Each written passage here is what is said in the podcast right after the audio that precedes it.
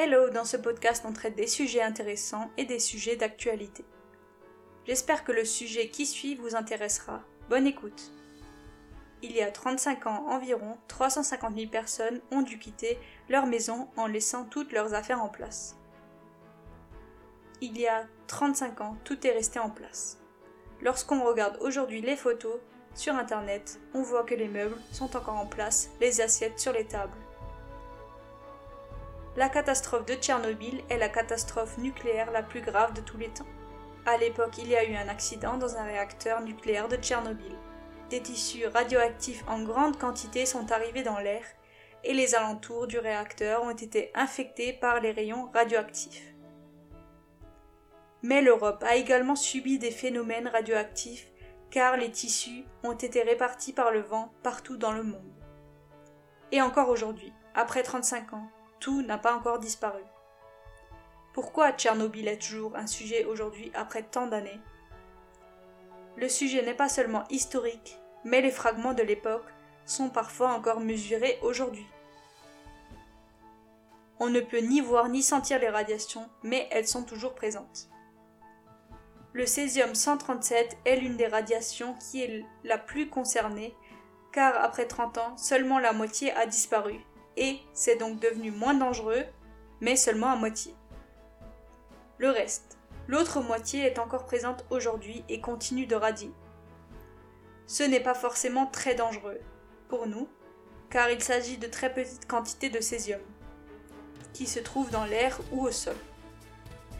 Mais si ce césium se rassemble, la radiation peut encore aujourd'hui devenir un problème. Le césium peut se rassembler par exemple dans des aliments, comme dans certains champignons. Ces champignons prennent le césium par les racines car il est implanté dans le sol. Le vent a amené des nuages de Tchernobyl pleins de radioactivité au-dessus de l'Europe à l'époque. D'abord en Scandinavie, puis en Pologne, en Autriche, en Allemagne et puis en France. Et lorsqu'il a commencé à pleuvoir, les particules se sont implantées dans le sol.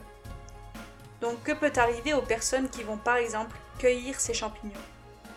En principe, la radioactivité n'est plus très élevée. On peut donc cueillir ces champignons. Avant que ces champignons soient amenés en supermarché, des tests sont réalisés pour que le seuil de radioactivité autorisé ne soit pas dépassé. Si on les cueille nous-mêmes, ce n'est donc pas le cas. Si on mange trop de champignons, dans une grande période, on a plus de risques d'être atteint de la radioactivité. Ce qui peut arriver aux animaux, comme les sangliers qui en consomment beaucoup. Il faudrait donc analyser la viande des sangliers avant de la consommer. Si on consomme des particules radioactives, le corps va les ingérer et les particules vont détruire certaines cellules du corps.